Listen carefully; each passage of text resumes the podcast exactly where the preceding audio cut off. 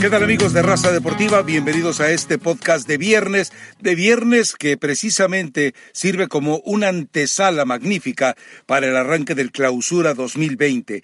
Un Clausura 2020 que seguramente tendrá que albergar desde grandes sorpresas hasta grandes morbos, grandes confirmaciones, grandes interrogaciones y sobre todo, ¿sabe qué? Grandes ultimátums. Se lo iremos esto desglosando por parte, nada más quiero recordarle algo. Suscríbase al podcast de Raza Deportiva para que cuando esté publicado usted sea el primero en recibir la notificación. Y recuerde, déjenos sus mensajes, deje su opinión, deje sus comentarios y también, por supuesto, de una u otra manera, recuerde, a través de los eh, podcasts de ESPN, ahí encuentra Raza Deportiva.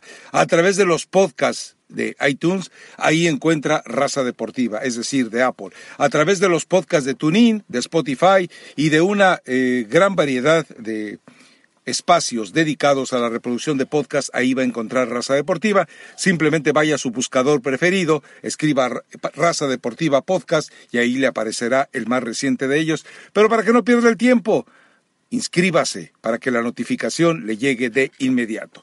Ahora, ¿por qué debe ser un 2020 con una eh, categoría de calidad 2020? Bueno, por lo que ha pasado en este armado de equipos. A ver, hay uno al que hay que eh, revisar muy puntualmente, el equipo de Chivas. El equipo de Chivas no es que tenga el equipo más poderoso de los últimos años, no parece ser así. Es decir, tentativamente habría que pensar que en la época en que estuvo Pizarro, en la época en la que estuvo el Gallito Vázquez, evidentemente en ese momento, con un técnico incluso como Matías Almeida, aparecía un equipo más poderoso, pero hoy tiene una gran ventaja a favor. Hoy tiene a Ricardo Peláez, hoy tiene a Peláez y el anuncio puntual de que la, la disciplina será la piedra angular de lo que él pretende construir con Chivas. Recordemos que ha habido pasajes lamentables de jugadores del Guadalajara o exjugadores del Guadalajara que realmente subían a sus redes sociales eh, prácticamente como pavoneándose de desacatos a su carrera profesional. Lo hizo Carlos Salcido en la época de capitán, lo hizo eh, Rodolfo, perdón, no Rodolfo Pizarro, sino Alan Pulido, el Bruce Willis del fútbol mexicano, y lo hizo también la Chofis, y lo hizo Van Rankin, lo hicieron más. Hoy, eh, bajo el control de las redes sociales y bajo el control de sus tiempos libres, sin duda, Ricardo Peláez le está mostrando al equipo del Guadalajara el punto de partida de lo que debe ser un equipo competitivo. Cero tolerancia a los descuidos fuera de la cancha.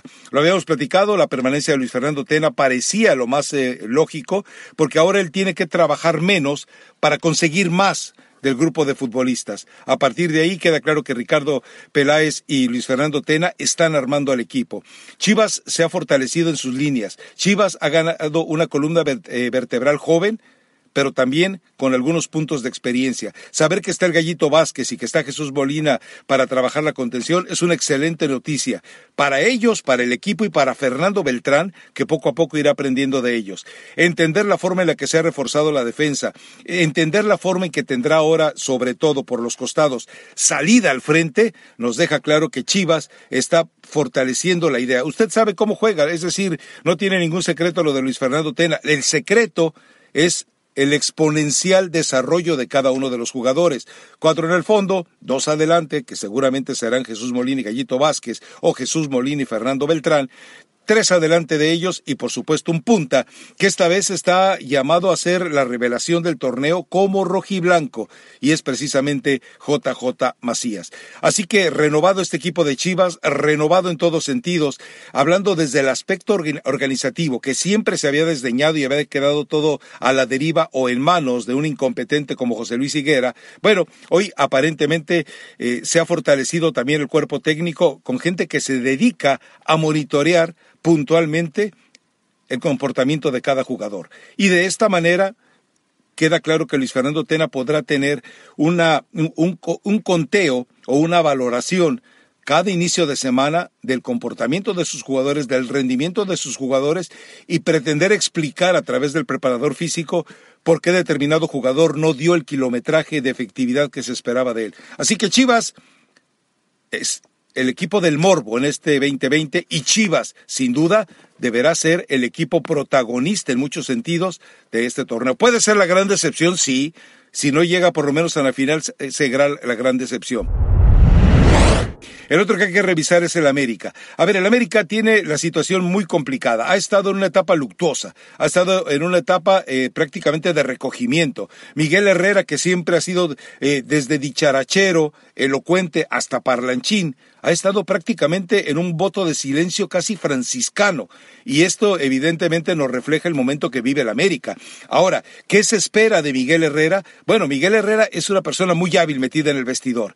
Es una persona muy inteligente en el manejo de los escenarios del vestuario. Seguramente él sabrá eh, combatir la subcampeonitis. Lo hemos platicado muchas veces. La subcampeonitis termina siendo más brutal, más grave, eh, erosiona más, daña más que el mismo eh, campeonitis. Vamos a ver hasta dónde Miguel Herrera, esperando todavía refuerzos, sin dejar nada muy claro, excepto lo de Luis Fuentes y lo de Escobosa, pues todavía tiene mucho que resolver no ha podido colocar a Nico Castillo, no ha podido colocar a Nico Benedetti, tendrá que resignarse a seguir con ellos, pero recordemos algo, Miguel Herrera sacó lo mejor de Roger Martínez, que ahora se conforma con ir a la MLS cuando decía que estaba hecho para material europeo. Y bueno, si eh, pudo recuperar a Roger Martínez, si pudo recuperar al mismo Guido Rodríguez de un muy mal primer torneo con el América, es seguro que puede hacer algo más con Benedetti y con Castillo. Será cuestión de trabajar mucho con ellos. Y habrá que esperar también si Guido Rodríguez en verdad se va al Betis, habrá que esperar si a final de cuentas hay alguna oferta seria por algún otro jugador, habrá que esperar si lo que ya desde hace un año le hemos estado comentando, la posibilidad de que Diego Laines sí acepte regresar al América ante toda la incertidumbre que en este momento tiene en el fútbol de Europa, bueno, puede ser entonces, puede ser que esta vez el equipo de las Águilas del América sí cuente con él. ¿Y qué podría aspirar el América? Podemos sostener algo, parece todavía eh, muy precipitado, pero el América no es por sangre, por, por ADN, no es de los equipos que se rinde, es de esos equipos que siempre van por más y Miguel Herrera sabe eh, definitivamente cómo apretar, cómo eh, precisamente hostigarlos para que den el tope de su rendimiento. A mí me parece hoy precipitadamente, hoy a riesgo de jugar eh, con las cartas en contra, que América y Chivas jugarán la final del fútbol mexicano y que además será para regocijo de la mayor cantidad de aficionados dentro del fútbol mexicano. Así que esperemos que eso se dé. Otro que aparece, y vamos, eh, Cruz Azul no lo podemos dejar fuera. Cruz Azul eh, ha estado haciendo esfuerzos eh, muy lentos para tratar de fortalecerse.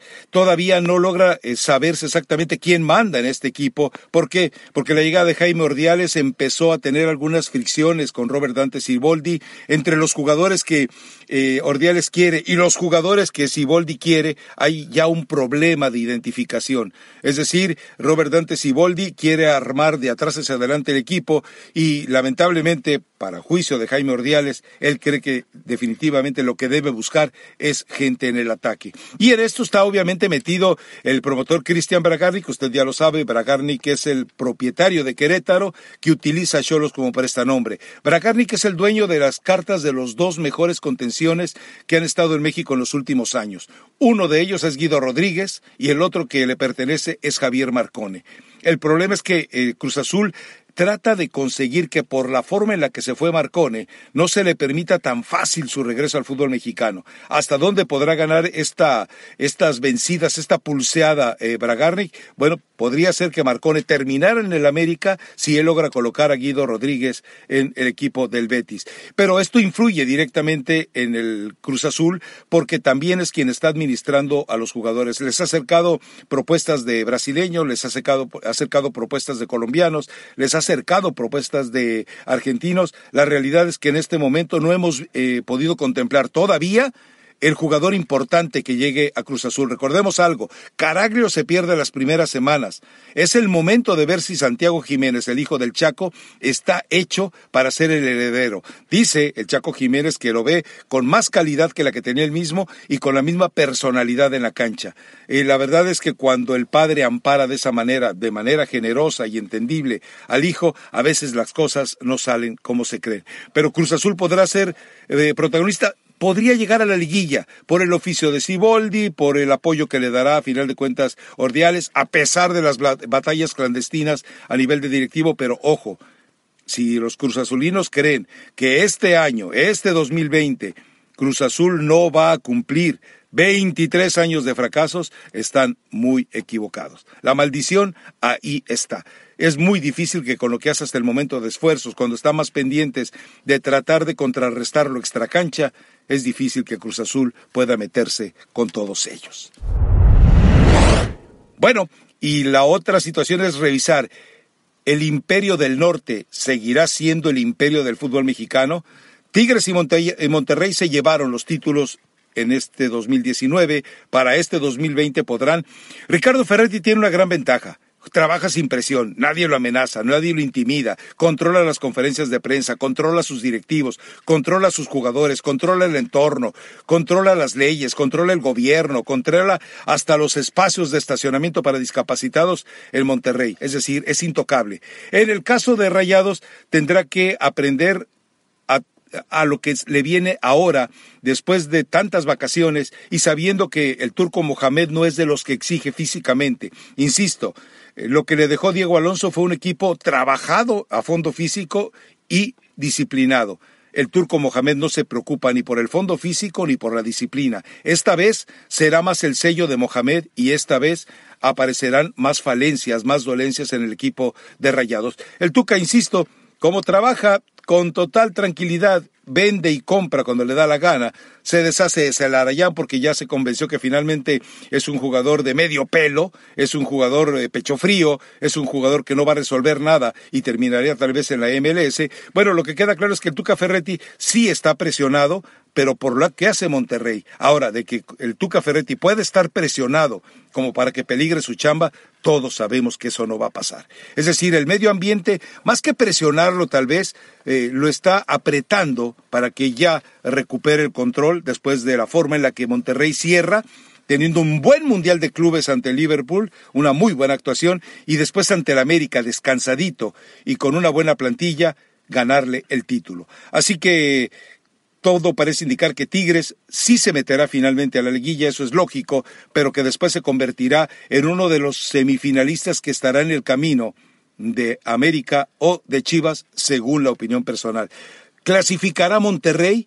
tal vez clasifique y tal vez lo haga esta vez nuevamente de panzazo, como el octavo pasajero, el indeseable, el menesteroso, el polizonte del transatlántico de la, liguilla, pero que vuelva a ser campeón, parece mucho, mucho, muy complicado. Así que el Imperio del Norte puede seguir apareciendo, pero eh, creo que perderá durante el arranque de este 2020, durante el primer semestre del 2020, ese control de títulos, ese control de tronos, ese control de coronas que había ejercido. Y bueno, viene después el resto. Viene después el donde puede saltar de repente ese caballo negro que fue Necaxa, ese caballo negro que fue Morelia, ese caballo negro que apareció con el Querétaro. Querétaro cambia de dueño, Bragarni, que es, el, eh, el, propietario oculto, pero supongo que eso lo sabe Víctor Manuel Bucetich. Eh, con Necaxa, ahora con Luis Alfonso Sosa, pero con mucha salida, con la salida de muy buenos jugadores y con la llegada de otros que simplemente eran como desechos por parte de otros clubes, bueno, con eso tratará de armarse. Van a conseguir uno, Querétaro, un equipo competitivo, con altibajas, con ciertos problemas cuando sale, con cierta seguridad como local. Necaxa ya no va a ser el mismo de Memo Vázquez, no tendrá la rapidez, no tendrá esa capacidad que evidentemente durante eh, ciertos momentos tuvo. Pero en el otro lado, en el otro lado no podemos eh, tampoco mm, dejar de lado como una sorpresa al Atlas.